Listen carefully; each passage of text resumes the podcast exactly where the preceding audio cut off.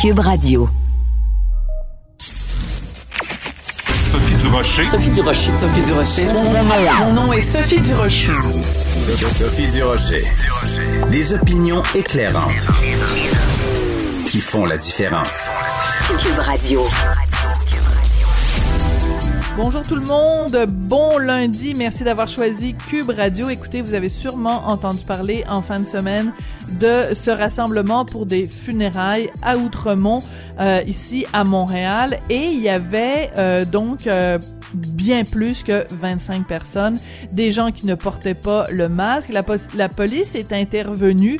Il n'y a pas de constat d'infraction qui ont été émis, en tout cas pour l'instant. Et c'est assez particulier, donc c'est dans la communauté euh, juive assidique. Et ça se passe en plus une fin de semaine, tout de suite après que la communauté assidique se soit fait dire qu'elle n'avait pas le droit à un accommodement raisonnable parce qu'il voulait euh, pouvoir éviter le couvre-feu pour pouvoir prier après le coucher du soleil.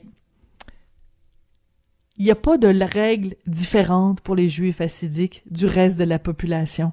Le couvre-feu, c'est le couvre-feu. Les règles sur les funérailles, c'est les règles sur les funérailles. Quand j'ai vu ce rassemblement-là avec des gens qui ne portaient pas le masque, j'ai poussé un grand. Ben voyons donc. Sophie Durocher. Une femme distinguée qui distingue le vrai du faux. Vous écoutez Sophie Durocher.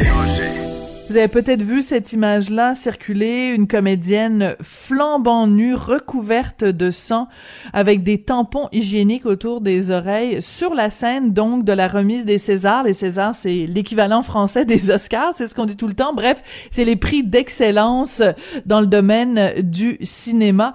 Donc ces images qui étaient vraiment franchement euh, dégoûtantes. On va en parler avec Christian Rioux, qui est correspondant à Paris pour le quotidien Le Devoir et collaborateur ici euh, à Cube Radio. Bonjour Christian. Bonjour Sophie. On, est habitué à des coups d'éclat dans des cérémonies comme ça de, remise de prix. Euh, pourquoi cette comédienne s'était euh, recouverte de, faux sang sous un costume de, peau d'âne euh, à, cette cérémonie des Césars, Christian? Écoutez, on se perd un peu en, conjecture sur, cette, sur cet événement. Hein. notez qu'elle devait remettre le prix du meilleur costume. Hein. Oui. oui, voilà.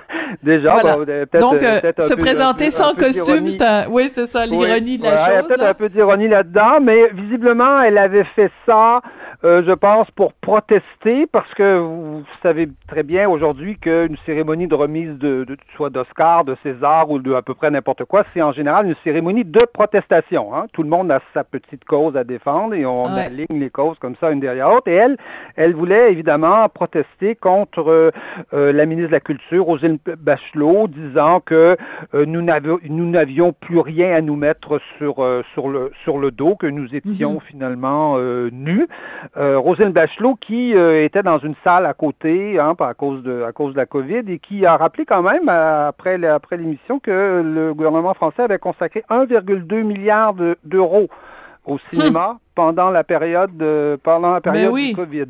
Mais, mais c'était pas grave. Euh, madame était nue, elle était euh, arrosée de, de, de sang. Elle, elle, avait revêtu, revêtu d'abord une peau d'âme pour montrer qu'elle n'avait pas grand-chose à se mettre sur le dos. C'était non, voilà, c'était. Écoutez, c'est est-ce que est-ce que euh, la question qu'on peut se poser, est-ce que c'est encore, est-ce qu'il y a quelque chose de révolutionnaire aujourd'hui à se montrer nu sur une scène? Je je, Plus je, vraiment. Je me souviens qu'il y a, je me souviens qu'il y a 15 ans à, Avignon, c'était la grande mode, tout le monde faisait ça. Au festival de théâtre, oui. Oui, voilà. Euh, est-ce qu'aujourd'hui encore euh, il y a quelque chose à remarquer là-dedans, sinon que sinon peut-être une, platitude, une, bêtise euh, d'adolescent, mais normalement on n'est pas un adolescent quand on quand on quand on quand on présente les Césars.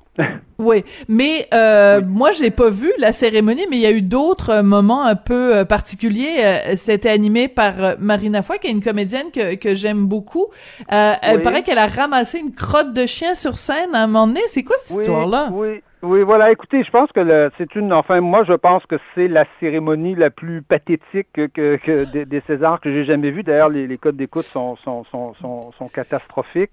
on a eu la symphonie, Christian. On a eu la symphonie pathétique, et là, c'est la cérémonie pathétique. C'est la cérémonie pathétique, oui, voilà, c'est ça. Oui, on a, on a vu euh, Marina Foïs. Oui, souvent, ce sont des comédiens qui sont plutôt bons, hein, mais bon, un comédien, ça a aussi besoin de se faire écrire un texte, euh, d'un metteur en scène, euh, voilà, et d'avoir un cadre. Et oui, elle a commencé la cérémonie en ramassant une, crotte de chien, en voulant peut-être faire allusion à, à, l'état dans, le, le, dans lequel était le cinéma. après, surtout la cérémonie de 2020, vous vous souvenez, avec toute la polémique autour de Polanski, de, de, qui avait quitté qui avait quitté la salle. Alors cette année, euh, visiblement, on sentait que euh, les Césars ne s'étaient pas vraiment remis, mais qu'ils étaient qu'ils étaient un peu en, en déshérence, euh, évoquant à la fois évoquant d'ailleurs son texte, le texte de, de Marina Foix était était pas loin de, de, la scatologie là. Hein. on parlait du film doc ou du film de cul, de bite, de couilles, de putain, de, enfin je vous cite ça en vrac. Hein, c'est ce qu'on retrouvait grosso modo dans son texte. Donc on avait l'impression, écoutez, je ne vous dis pas qu'il n'y a pas eu quelques quelques bons moments dans la cérémonie, mais on avait vraiment l'impression d'une cérémonie où, euh, où euh, sur le plan artistique, on ne savait plus quoi faire, c'est-à-dire que tout était possible. Le, on n'a pas beaucoup parlé de cinéma finalement. Oui, euh, on a finalement très peu parlé de cinéma. je dois vous dire, écoutez, on a parlé de la loi de la sécurité globale, on a parlé de George Floyd, on a parlé ben, d'Adama Traoré, des statuts des esclavagistes, on a même parlé des pesticides aux Antilles. Saviez-vous qu'il y avait des pesticides aux Antilles? Attendiez-vous la cérémonie des Césars pour apprendre qu'il y avait un problème de pesticides aux Antilles? Ben, écoutez, on a appris ça. Et on, se demande aujourd'hui euh, dans quel état, dans le fond, est le, est le cinéma français? Les beaux moments de la cérémonie, c'était euh, c'était pour appeler Michel Piccoli, mais qui est mort, pour appeler ben, les artistes du Splendide, évidemment. Bacry? Tout à fait. Oui, Jean-Pierre Bacry aussi. Oui, et, et, magnifique interprétation par Catherine Ringer, Alain Souchon. Euh, écoutez, il y a, y, a, y a, eu Qu'est-ce qu'ils ont chanté? minutes dans la cérémonie où on se disait ah tiens il y a encore des artistes on peut encore euh, on peut encore parler de d'art. Qu'est-ce qu'ils ont chanté Alain Souchon et Catherine Ringer? Alain Souchon a chanté Quand je serai KO. Ah oui, OK. Euh, je t'aimerais encore, là, vous savez, sa, sa chanson. Euh, Catherine a chanté, euh, a chanté Beko, euh, Je reviens te chercher. Ah, OK c'était tout à fait admirable. Et je vous dis, on était, on était carrément dépaysés. C'est-à-dire que comme on, comme on était totalement immergé dans des problèmes sociaux euh, qu'on ne cherchait pas, dont on, enfin, on n'avait pas des journalistes devant nous, on avait des artistes pour nous parler de ça. Euh, quand, quand Souchon s'est mis à chanter et quand Catherine Rinzé s'est mise à chanter, on s'est dit, ah mon Dieu, l'art existe encore. Hum. Et la beauté et la poésie. Bon, bref, une cérémonie peut-être. D'ailleurs, euh, d'ailleurs, Isabelle Huppert a bien ironisé sur la chose en disant, écoutez, je, euh, elle a ironisé d'abord sur une espoir féminine, disant que c'était pas français, qu'elle n'avait plus comment le dire. Ben on lui a mis ça dans son texte, on l'avait mélangé. Et elle nous a suggéré des mots euh, de manière très ironique, comme euh, Isabelle Huppert peut être ironique. Vous saviez, c'était des, des mots d'ailleurs féminins. Elle disait confiance, patience, persévérance et insouciance. Mais de l'insouciance, il n'y en a pas eu. non, en effet. Euh, euh, écoutez, euh, Christian, vous êtes à Paris. Je peux pas évidemment euh, vous parler aujourd'hui et vous parler sans vous parler de la situation en France qui est, qui est vraiment pas bonne et de la situation sanitaire et de la situation à Paris en particulier qui est quand même 20% de la population française et on parle de reconfiner Paris parce que ça va pas du tout, du tout, du tout là-bas. Oui, oui, absolument. en fait, c'est et la France n'est pas devant une, une, une montée catastrophique qu'on nous annonce, hein, par contre, depuis, euh, depuis deux la mois. troisième vague, oui. C'est pas produite.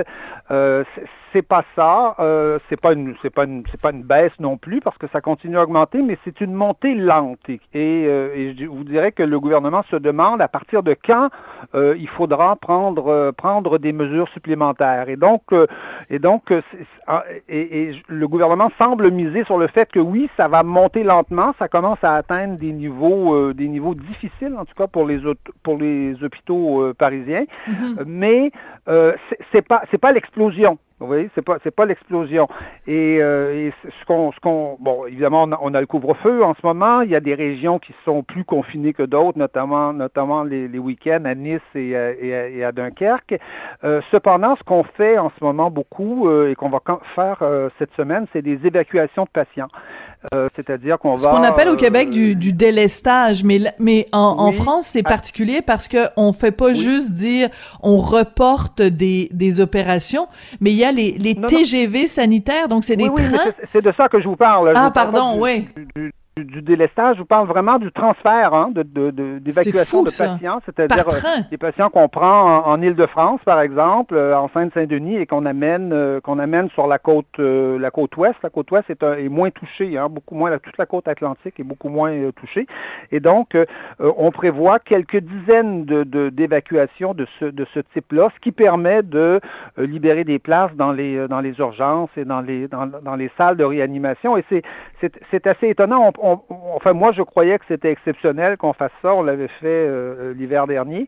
Mais euh, il semble que la France soit assez, euh, assez spécialiste de ça, assez, euh, assez experte dans le domaine et que ça se fasse assez régulièrement quand il y a des, des urgences qui sont trop engorgées. On, on, on prend des patients, on demande évidemment l'autorisation de la famille parce que c'est pas, c'est pas, c'est pas, pas simple. nécessairement amusant pour une famille d'avoir un patient, euh, euh, je sais pas, moi, en Seine-Saint-Denis, et de le retrouver à Nantes tout à coup. euh, le, Oui, le oui, parce que pour aller le visiter, oui, c'est moins drôle. Voilà. Et donc, je dirais que c'est la mesure cette semaine qu'on a, on a décidé d'utiliser, mais il- effectivement, il n'est pas exclu qu'on doive reconfiner euh, l'Île-de-France et Paris en particulier. Mais vous savez, le gouvernement est extrêmement marche sur des œufs sur un sujet comme ça. Confiner Nice, ça va. Confiner Dunkerque, ça va encore. Euh, confiner Paris, Paris, c'est une région historiquement, hein, vous savez, c'est une région euh, assez euh, assez explosive. C'est, et donc, je pense que le gouvernement, c'est, pas seulement une décision sanitaire, c'est aussi une décision politique. Est-ce que, Absolument. Est-ce que, le- est-ce que, est-ce que la population le supportera? Est-ce qu'on se retrouvera pas, avec- se retrouvera pas avec des manifestations dans les rues? Et donc, on sent que ça pousse du côté du ministre, ça peut pousser aussi du côté du premier ministre, mais que le président Emmanuel Macron, qui lui a, a la, la décision finale, euh, en tout cas, est très, très, euh, fait très, très, très attention aux décisions qu'il va prendre et, et il attendra, je pense, le dernier moment si- s'il faut le faire. Oui. Euh, Christian, il y a un autre sujet dont je veux absolument vous parler. Là, aujourd'hui, on est le 15, donc 14-13. Samedi, vous avez écrit un texte dans Le Devoir. Oui. C'est une entrevue avec un monsieur qui s'appelle Thomas Chatterton Williams. Euh, Oui. Et c'est un, un texte, une entrevue que vous avez faite avec lui à propos d'un livre qu'il a, qu'il a sorti où il parle du racisme. C'est absolument passionnant. Et c'est quelqu'un qui a un point de vue complètement différent sur l'antiracisme. Explication, Christian. Oui, ab- absolument. Th- Thomas Chatterton Williams, c'est un écrivain américain hein, qui, qui, est, qui est un peu connu là-bas. Il écrit dans Harper's, il écrit dans Atlantic, il a écrit dans le, le magazine du New York Times aussi. C'est quelqu'un qui est né dans le New Jersey. Son père, euh, son père était noir et noir parce qu'il est vivant, et sa mère blanche de, de, de la côte ouest. Mais c'est quelqu'un qui s'est toujours considéré comme un noir. Vous savez, aux États-Unis, il y a cette tradition. c'est, c'est pas, on parle pas beaucoup de métis aux États-Unis ou de, ou de gens mélangés mais on parle plutôt de, de euh, dès qu'on a en fait une goutte de sang noir, on se considère comme noir. Ben, Et lui, c'était toujours comme Barack Obama, d'ailleurs. Les gens ont Comme jamais Barack parlé de Barack avait- Obama avait en disant. D'ailleurs, lui-même l'avait, Oui. oui, lui-même l'avait, l'avait expliqué. Euh, C'est une tradition qui remonte, euh, qui remonte à l'esclavage, euh, notamment semble-t-il pour éviter que les enfants, les enfants de, de, de planteurs qui avaient, les planteurs qui avaient des enfants avec leurs euh, leurs- esclaves, euh, do- doivent leur léguer, euh, éviter l'héritage en fait. En fin Oui, de oui. compte. Et donc, donc lui euh, s'est retrouvé à Paris parce qu'il a épousé une, épousé une française, une journaliste française, et s'est retrouvé avec une, une fille avec euh, des boucles blondes, évidemment les yeux bleus. Euh, C'était tout à fait normal, mais pour lui qui s'était toujours senti euh, perçu comme, comme un noir, ça a été un choc et ça, ça a été un grand choc qui a quelque part ébranlé ses considérations, je dirais, cette vision de la race qu'on véhicule aux États-Unis où on est soit noir, soit blanc et on a euh, avant tout une race. Et donc, Thomas Chatterton Williams critique euh, grandement, en tout cas, l'orientation actuelle, notamment des, mou- de- de- des mouvements antiracistes, disant c'est très bien d'être antiraciste, mais il ne faut pas seulement être antiraciste, il faut être contre les races. Parce que la race, d'abord, ça n'existe pas. Euh, il n'y a, pas, y a pas de, pas de, y a pas de, de fondement euh, biologique à l'idée de la race. Et la race, c'est une, c'est une perception. Et euh, nous, nous, rêvons dans le fond d'un monde où il n'y aurait pas de différence raciale et il faut agir comme s'il n'y a pas de, de différence Mhm. raciale. Et donc, il se revendique de l'héritage de Martin Luther King, de Voilà. James Baldwin. Alors qu'aujourd'hui, vous savez, aux États-Unis, cet héritage-là est extrêmement critiqué. Il est critiqué Mhm. parce qu'on se réfère beaucoup plus au Black Panther Party, euh, euh, à Elridge Cleaver, à Malcolm X. C'est comme si les Québécois, vous savez, se référaient plutôt au FLQ plutôt que de se référer à, À René Lévesque. René Lévesque, un peu pour Oui, faire oui, une à fait. comparaison. Et aujourd'hui, aux États-Unis, c'est ça la situation aujourd'hui du mouvement antiraciste américain. Et lui est un critique, je dirais, fervent de ça. Euh, en plus de s'inscrire, je dirais, dans la tradition française aussi, euh, euh, c'est un noir américain qui vit en France comme euh, comme tellement de Noirs américains, hein, vous savez, se sont réfugiés en, en Mhm, France. Je, je mhm. mentionnais James Baldwin, mais bon, on peut parler de Miles Davis, Wright, on plein, peut parler ouais. de Joséphine Baker. Ouais. C'est euh, il y a, il y a- il y a fait. énormément de Noirs Mais- qui ont Mhm. qui ont euh, quelque part conquis dans une certaine façon leur liberté euh, en venant euh, en venant s'installer en France. Euh, Aujourd'hui, évidemment, ça prend pas tout à fait la même forme, mais euh, mais euh, Chatterton William me, me dit que euh, vivre en France pour lui, c'est la première fois qu'il vivait dans un environnement où l'idée de race n'existait pas. euh, n'était pas n'était pas présente. Il n'était pas Mm. confronté à cette idée-là et lui-même essayait d'expliquer ça aux Français. Et les Français le regardaient avec un air un peu euh, un peu étonné, un peu un peu un peu bête en disant mais de quoi tu nous parles? C'est quoi ça? C'est qu'est-ce que de quoi parles-tu vois-tu Et- Oui, c'est ça. Mais ce qui est très, très intéressant, votre texte est absolument passionnant, puis c'est un personnage euh, ex- extrêmement intéressant, puis c'est vraiment un point de vue. euh, et, et quand il parle de Martin Luther King, moi, je- Oui. j'étais tellement contente que vous fassiez cette entrevue-là parce que pour moi, tout le débat actuel devrait se faire à l'aune de la fameuse déclaration de Martin Luther King qui disait je rêve du jour où on ne considérera pas les gens selon la couleur de la peau mais selon euh, le contenu de leur caractère. Bon, c'est une mauvaise traduction de l'anglais, the content of their character, mais c'est c'est ça le problème de l'époque actuelle, c'est qu'on on a inversé le principe de Martin Luther King où on ne considère justement les individus que selon la couleur de leur peau, ce qui va à, l'encontre de tout ce qui s'est bâti depuis des années. Donc, euh, Chatterton, lui, dit, ben, il faut revenir à cette idée-là d'aller au-delà des races et de et de pas réduire les gens à uniquement la couleur de leur peau. Donc,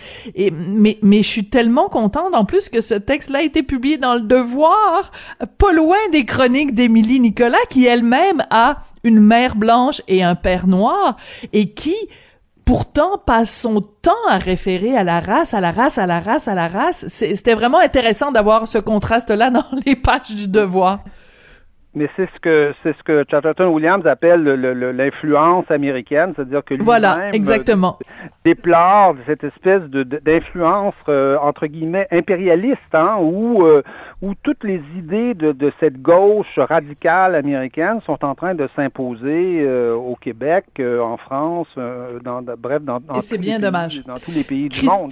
Et vous avez bien Oui, raison on va se quitter là-dessus. Parce que Martin Oui, Luther oui. King est, est quelqu'un qui aspirait à des idées républicaines. Hein? C'était quelqu'un Ben voilà. Qui, se fond- qui se fondait sur la Déclaration d'indépendance, Déclaration d'indépendance qui est contestée aujourd'hui même par, par le New York Times. Imaginez-vous le New York Times qui nous dit non, le- le- l'histoire des États-Unis n'a pas commencé en 1776 avec la Déclaration d'indépendance, elle a commencé en 1619 avec le premier esclave qui est arrivé aux États-Unis. Voilà. Bon, c'est assez, assez particulier quand même. droits. Oui, absolument. Christian, c'est un, un texte vraiment euh, drôlement intéressant. Donc, ça, ça, ça s'intitule euh, Racisme, un choc existentiel, écrit noir sur blanc. Vraiment drôlement intéressant, comme tous les textes que vous écrivez. Christian, on est bien content de vous avoir, nous, comme collaborateurs à Cube Radio. Puis, je rappelle que vous êtes correspondant à Paris pour Le Devoir. Ben, bonne chance avec le confinement, si jamais confinement il y a eu. Puis sinon, Oui. ben, euh, profitez, euh, profitez bien de la vie à Paris. Puis tenez-vous loin du virus. On vous aime en santé, Christian. Oui, je vous en donnerai des nouvelles. Merci. À bientôt.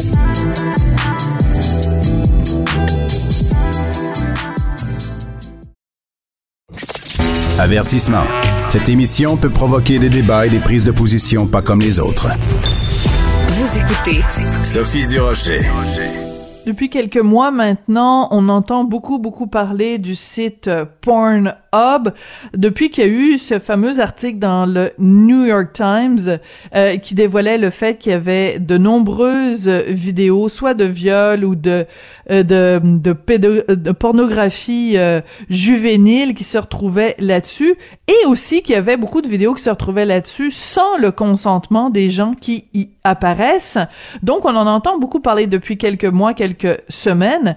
Et euh, justement, en fin de semaine, on a eu dans le Journal de Montréal, le Journal de Québec, le témoignage de Rose Sullivan, qui, euh, elle, a réussi à sortir de la prostitution, mais qui part en guerre contre Pornhub parce qu'elle a découvert des vidéos pornographiques la mettant en scène, tournées à son insu. Elle est au bout de la ligne. Madame Sullivan, bonjour. Allô? D'abord, Madame Sullivan, ah. merci euh, d'avoir accepté de, de, témoigner euh, dans le dans les pages euh, du journal, puis aujourd'hui à la radio. Comment vous avez découvert qu'il y avait des vidéos qui vous mettaient en scène, qui s'étaient retrouvées sur sur Pornhub? Ben ça fait quand même plusieurs mois dans le monde que ça, ça se discute là, tu sais, tout ce que vous venez de présenter. Fait que avec le passé que j'ai, sachant que il y avait déjà eu des caméras dans des salons où j'ai travaillé. Puis euh, c'est ça, c'est que ça, sachant le peu de valeur de, plusieurs personnes que j'ai rencontrées dans cette industrie-là, je me suis dit que c'était une probabilité. J'ai été vérifié et ça s'est con, ça s'est confirmé. Comment vous avez réagi? J'aimerais juste spécifier que c'est pas oui, allez-y. parce que moi j'en ai que je pars en guerre puis je suis pas toute seule non plus là-dedans. Là. Je c'est, c'est, c'est assez sensationnaliste, l'article dans, dans les journaux où vous parlez, mais je veux dire, on est plusieurs là-dedans. je comprends.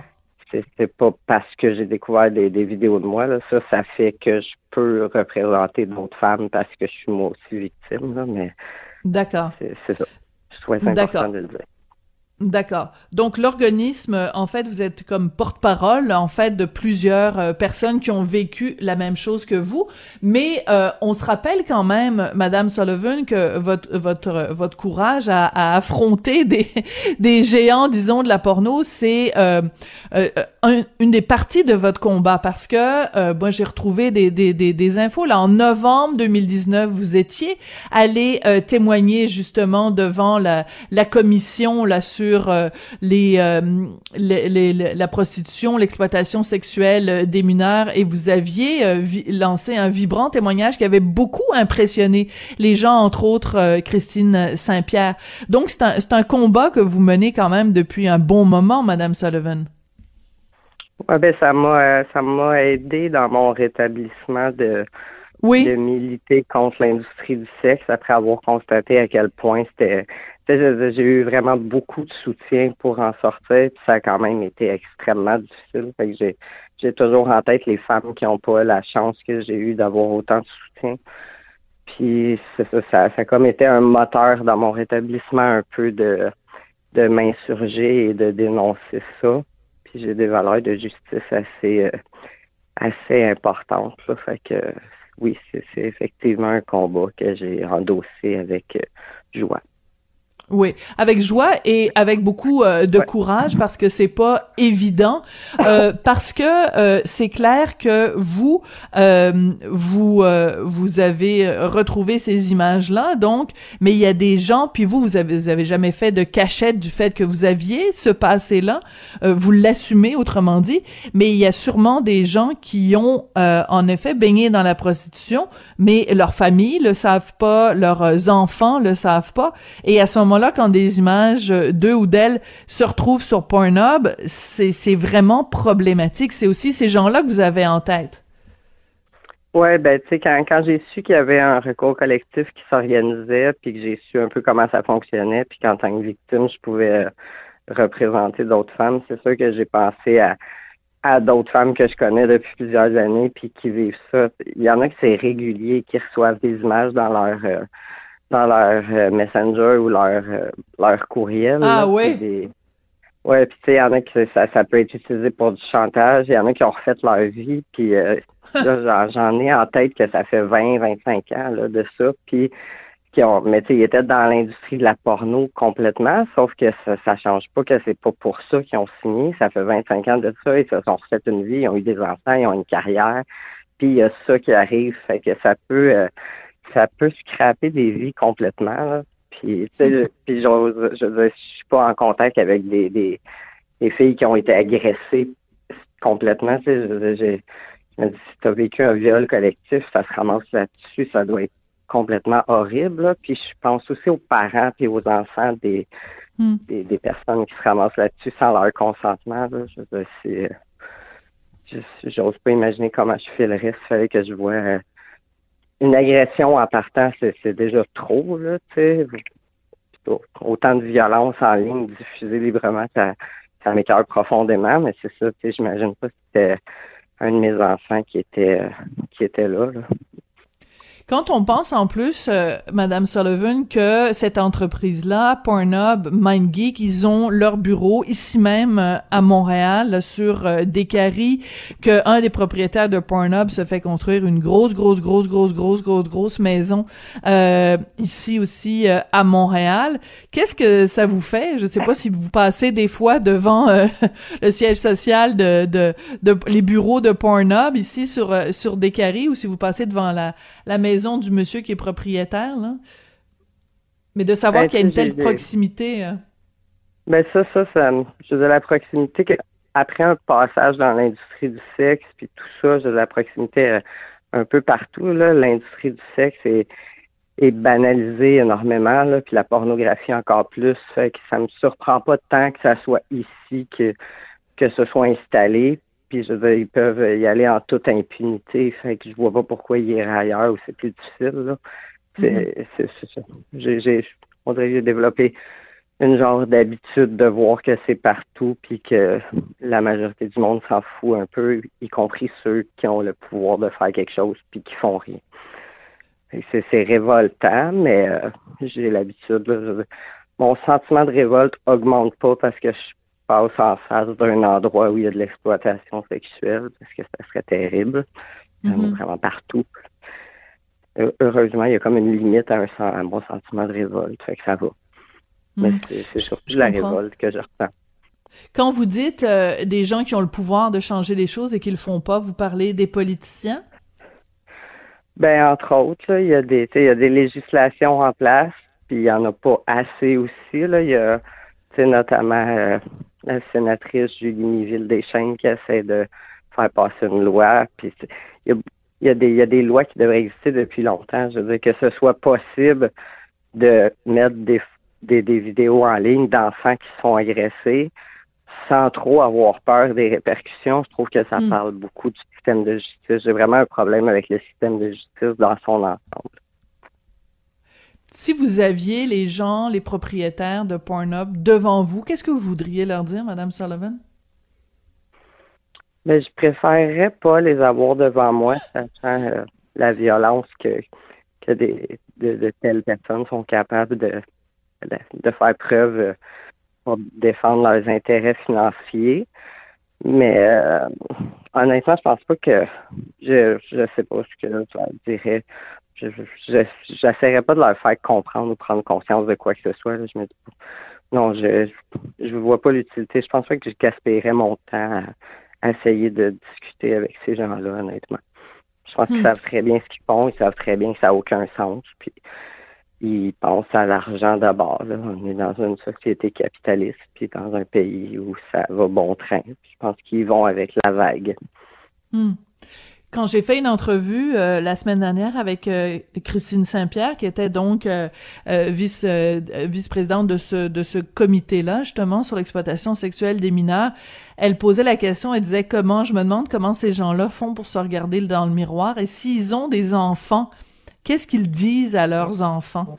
Euh, c'est une question que que vous que vous partagez. Est-ce que vous aussi vous vous questionnez sur les valeurs morales de ces gens-là?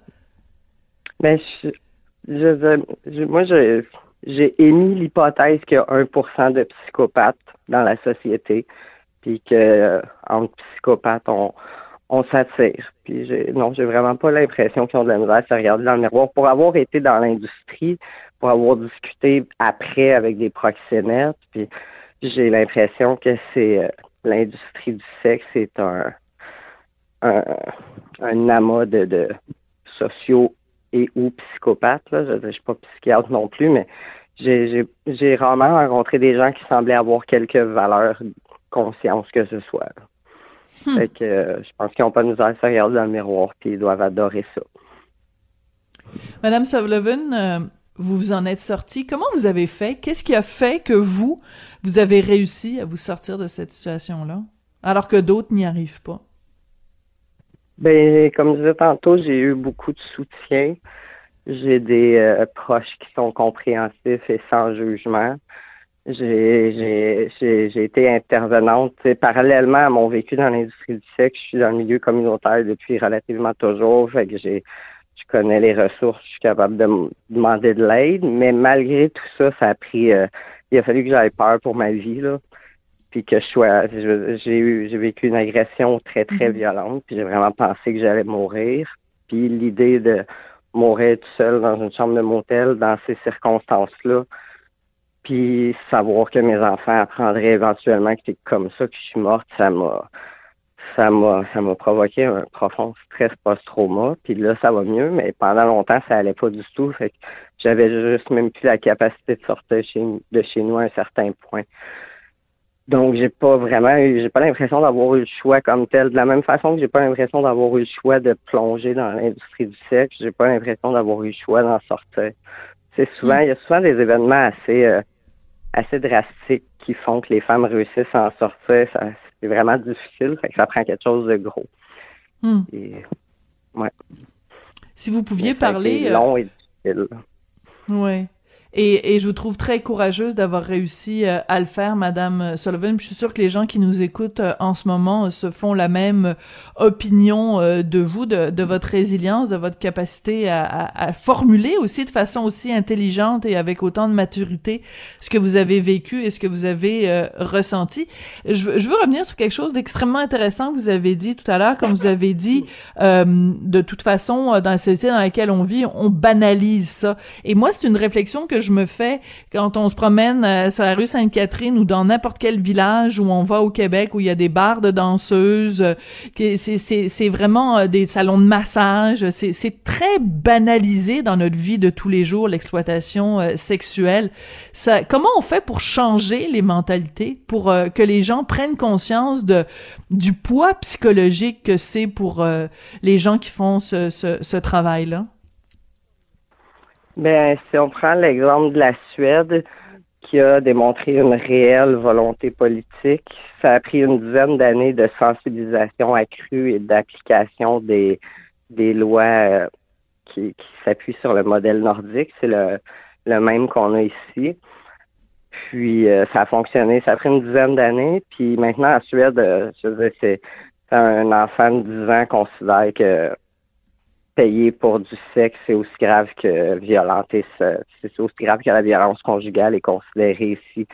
Fait que ça prend, ça prend une réelle volonté politique puis l'application des lois, puis ça prend aussi euh, des, organismes qui se disent défend, à, la défense des travailleurs, travailleuses du sexe qui sont composés majoritairement de proxénètes, qui se disent travailleurs du sexe parce qu'ils tirent des profits de l'industrie du sexe, ils jouent sur les mots, puis ils sont subventionnés, puis ils ont euh, ils ont, ils ont des, des, des, je veux dire, ils, s'adressent à la population dans les médias, puis il y en a qui racontent des mensonges comme très, très, de façon très, euh, très directe, sans aucune, euh, aucune difficulté, là, à propos des lois, puis en disant que les lois sont dangereuses pour les femmes. Fait c'est sûr que, je veux dire, monsieur, madame, tout le monde entend ça, puis ils disent, oh mon Dieu, les lois, les nouvelles lois sont mm-hmm. dangereuses, puis je peux comprendre qu'ils adhèrent pas, mais dans les faits, c'est faux.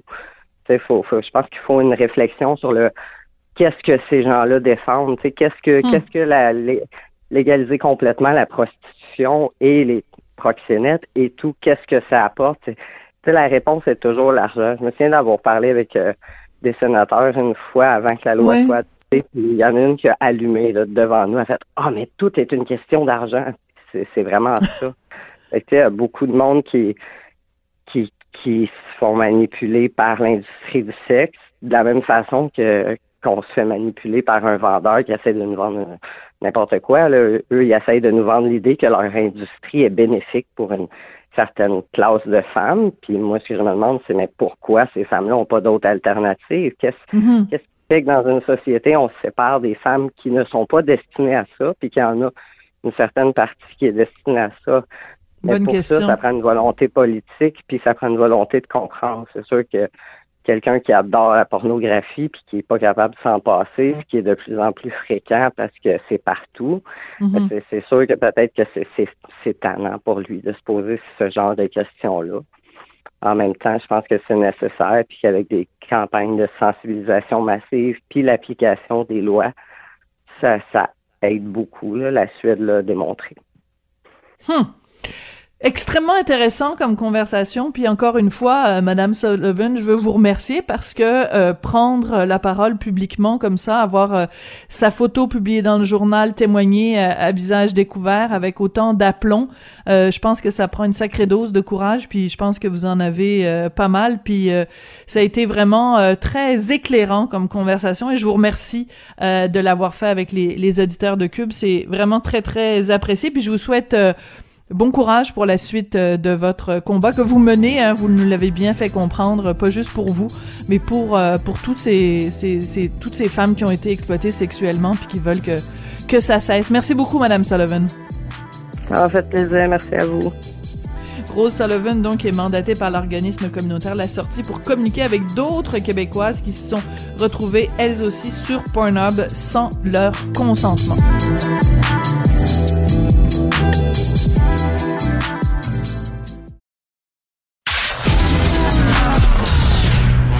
Culture aux affaires publiques.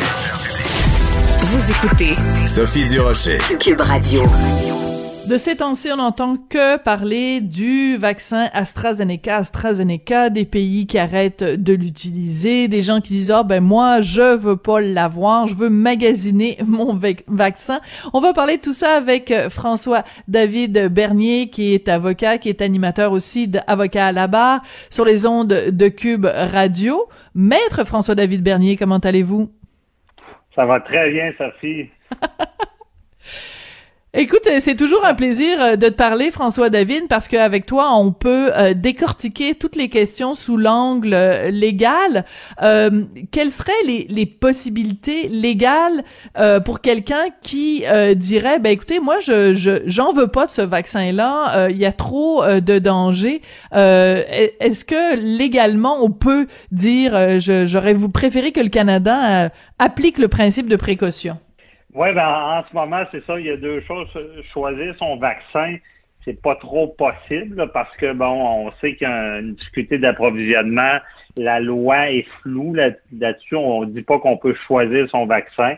Mais c'est sûr qu'avec ce qu'on voit avec AstraZeneca, puis des pays euh, comme la Norvège, le Danemark, l'Irlande, qui, qui retirent temporairement le vaccin parce que, bon, on a vu qu'il y avait possiblement, hypothétiquement, des, des, des, des problématiques. Tu sais, c'est Mhm. c'est certain que ça fait peur. Puis là, euh, c'est difficile de pas choisir, mais du moins, on dit aux gens, vous pouvez vous informer si vous avez, ça vous inquiète trop de savoir qu'est-ce qu'on vous injecte.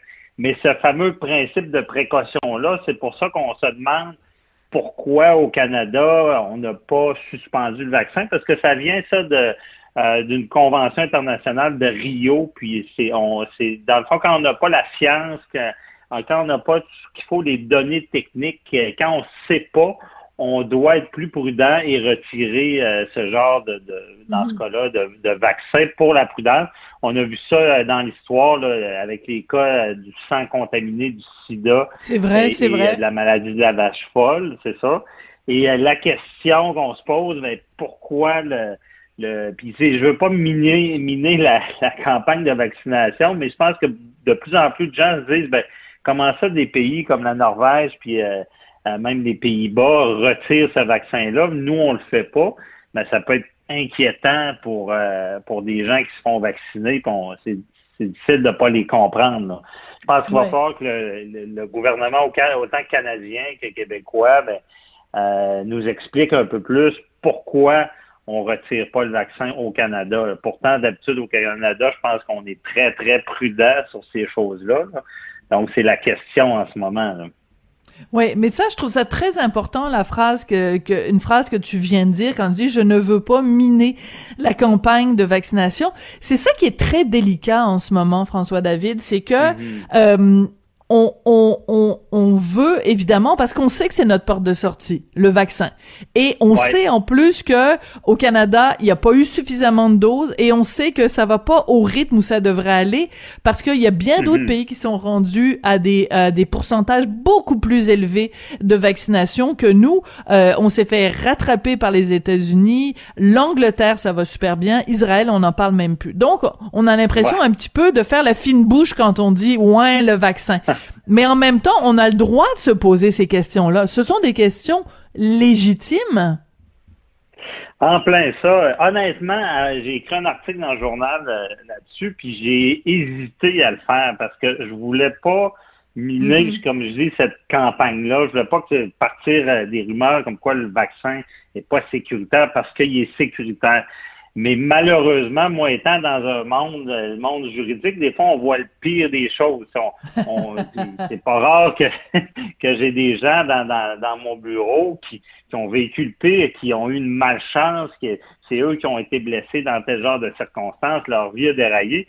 Fait que c'est, je me, je trouve qu'on on se doit quand même de poser la question parce que faut pas non plus vouloir vacciner parce que euh, avec un mauvais vaccin parce qu'on manque de vaccins. Oui, c'est la solution vacciner, mais quand même, euh, moi ce qui, me jette à terre, ce qui m'intrigue, c'est pourquoi d'autres sont plus prudents. C'est ça que je trouve difficile. Euh, ce que je dis, c'est que imaginez la personne, là on dit non, c'est sécuritaire, inquiétez-vous pas. Imaginez vous êtes à l'hôpital, vous allez vous faire opérer, non, il n'y a pas de problème, il n'y a pas de problème. Et là, ça vous arrive à vous, c'est vous qui, qui, qui avez des complications ou à des familles si quelqu'un en décédait.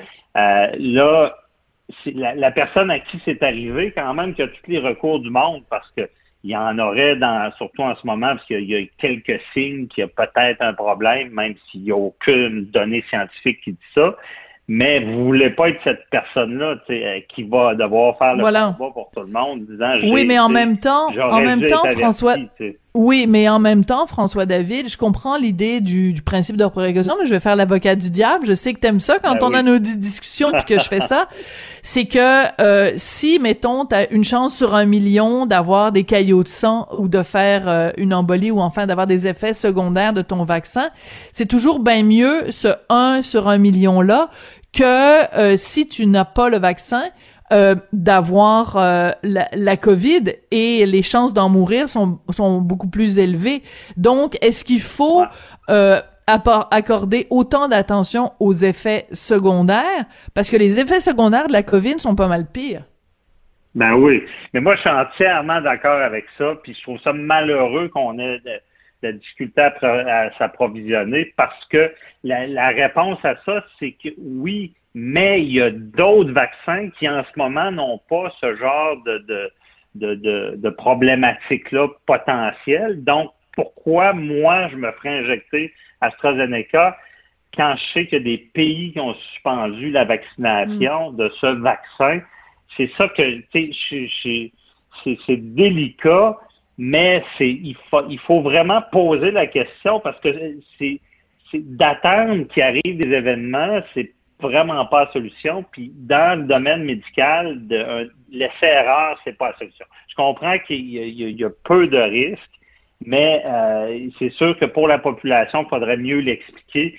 Et ce qui et je ne sais pas si ça se fait, je sais que ça a coûté cher, je sais que les vaccins sont difficiles à avoir, mais c'est qu'il y a d'autres compagnies qui donnent des vaccins et avec ces compagnies-là, ils ne semblent pas avoir ce genre de problème-là.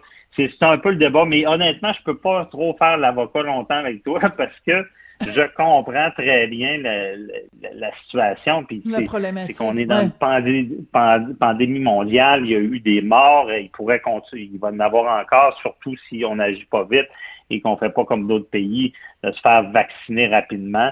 Mais moi, j'ai j'ai ce bémol-là. J'aimerais me faire expliquer un peu, un peu mieux pourquoi on entend seulement parler du vaccin AstraZeneca, qu'il y a des problèmes, et pourquoi euh, si des pays ont suspendu, tu sais, c'est pas des c'est pas des pays, euh, comme on va dire en bon québécois, c'est pas des deux de pique, là, ces pays-là. pourquoi eux Ouais.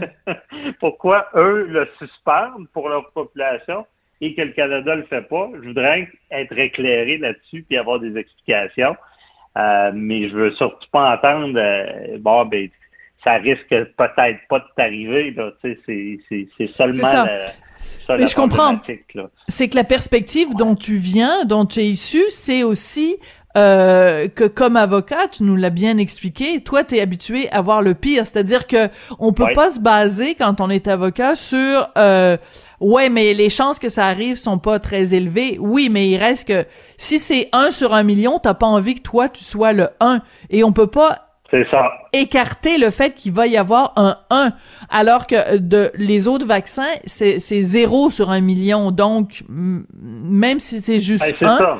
t'as pas envie comme avocat d'être obligé de défendre la personne pour qui c'est le 1 qui a été fatal. Donc, c'est c'est cette perspective-là qui est, qui, est- qui est intéressante. En même temps, Ben oui. euh, est-ce qu'il n'y a pas justement, juste, juste par, parler pour parler là, un fonds justement de, de de compensation pour des gens qui pourraient être victimes de vaccination. Donc euh, c'est sûr que c'est pas parfait, on aimerait mieux ne pas avoir d'effets secondaires, mais si on en a, est-ce qu'on peut justement se prévaloir de ce fonds-là de- d'indemnisation? Oui. Au Québec, il y a un fonds d'indemnisation établi euh, s'il y a des complications lorsqu'on donne un vaccin. C'est sûr que ça rassure pas les gens quand ils entendent ça parce qu'ils ils se disent, écoute, il peut y avoir Ça veut des dire qu'il y a un risque, ouais. Mais c'est très. C'est ça, il y a- il- c'est pas un- n'importe quoi, il y a toujours un risque. Tout euh, en donnant un vaccin, même le vaccin de la grippe, il y a, il y a un certain risque. Pareil, c'est pas un risque zéro. Mais oui, si quelqu'un a des complications, peut être indemnisé. Euh, il y a même des règles. hein, euh, c'est bizarre à dire, mais un vaccin, c'est un bien meuble. un bien meuble, Ah oui? un vaccin. Et voilà, ouais, dans le code civil, tout est prévu. Et le- autant le, le, le, le- le fabricant que celui qui distribue, le fabricant AstraZeneca, que euh, le gouvernement qui distribue, ont une responsabilité de qualité du bien, de sécurité du bien.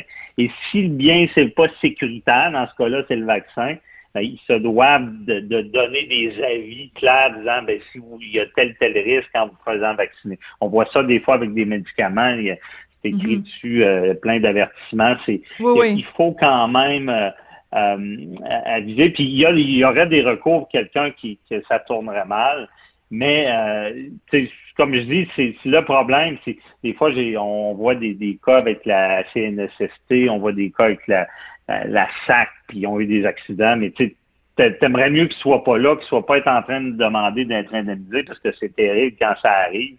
Mais encore une fois, c'est vraiment, je, le rappelle aux, euh, aux auditeurs, c'est vraiment une question hypothétique. Le vaccin est sécuritaire, mais je pense qu'il faudrait au moins, au moins que le gouvernement nous explique pourquoi cer- certains pays le suspendent et pas nous. Puis il y a peut-être une raison très technique là-dedans, et que il y a, il y des, des, des, batchs, comme on dit, qui, qui, qui, qui étaient différentes d'ici. Je pense que j'avais entendu ça un petit peu. Je connais pas ça.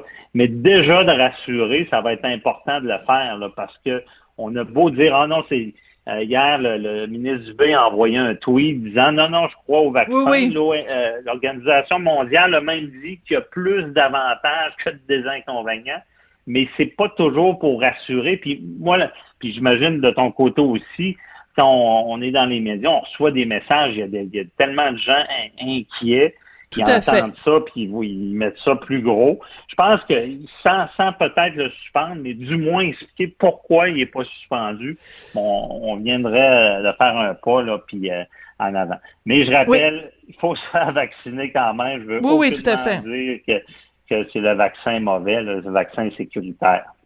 Mais euh, ce que je trouve très intéressant de cette discussion-là, François David, c'est que euh, c'est plus juste une question euh, légale, c'est plus juste une question de psychologie. Je pense qu'on est vraiment face à un problème de communication. Je trouve là-dessus, je suis entièrement d'accord avec toi que autant Mhm. à Québec qu'à Ottawa, on a failli à la tâche de bien expliquer aux gens les tenants et les aboutissants. Et euh, Ouais. ben, je veux dire, c'est c'est quand t'es pas clair, quand tu restes flou quand tu ne prends pas une position ferme, claire, concise et constante, mes trois C, là, je reviens tout le temps avec ça, euh, c'est là que ça, que ça, que ça crée euh, des problèmes. Et je pense que autant Justin Ben oui. Trudeau que François Legault et, et, et Christian Dubé devraient en effet faire des sorties beaucoup plus claires euh, et beaucoup Oui. plus euh, euh, directes pour nous dire vraiment quelle est, quelle est la situation. Donc je pense que c'est une question de communication, François David. Oui, ça aiderait spécifiquement expliquer pourquoi certains pays le font et pas nous. Et effectivement, tu as raison, tes 3C, là, ça doit être les 3C favoris des avocats parce que quand c'est pas clair, quand c'est gris, ça fait de la chicane, ça fait des flous, Ouais. ça, ça alimente toutes sortes de choses. En, en ce moment, ce qui est plate, je pense, à- alimente euh, les, les, les, les, cyniques du vaccin. Puis je pense que c'est, c'est, ça devrait pas être comme ça. Là. Il faudrait seulement bien Mm. comprendre. Donc, Absolument. t'as raison. Maître François-David Bernier, on va continuer bien sûr euh, d'écouter euh, ton balado sur les ondes de Cube Radio, puis on va continuer euh, à écouter tes précieux conseils aussi en général. François-David, merci beaucoup d'être venu nous parler aujourd'hui. Merci Sophie, c'est un plaisir. Bye bye. M- Merci, toujours intéressant de parler avec Maître Bernier. Eh ben, merci beaucoup d'avoir été là. C'est déjà la fin. Bah oui, bah oui. Jean-François Roy était fidèle au poste, à la mise en à la réalisation. William Boivin à la recherche. Ben moi, je m'appelle Sophie Durocher. Ça m'a fait plaisir d'être avec vous aujourd'hui et ça va me faire plaisir d'être là demain. Merci beaucoup.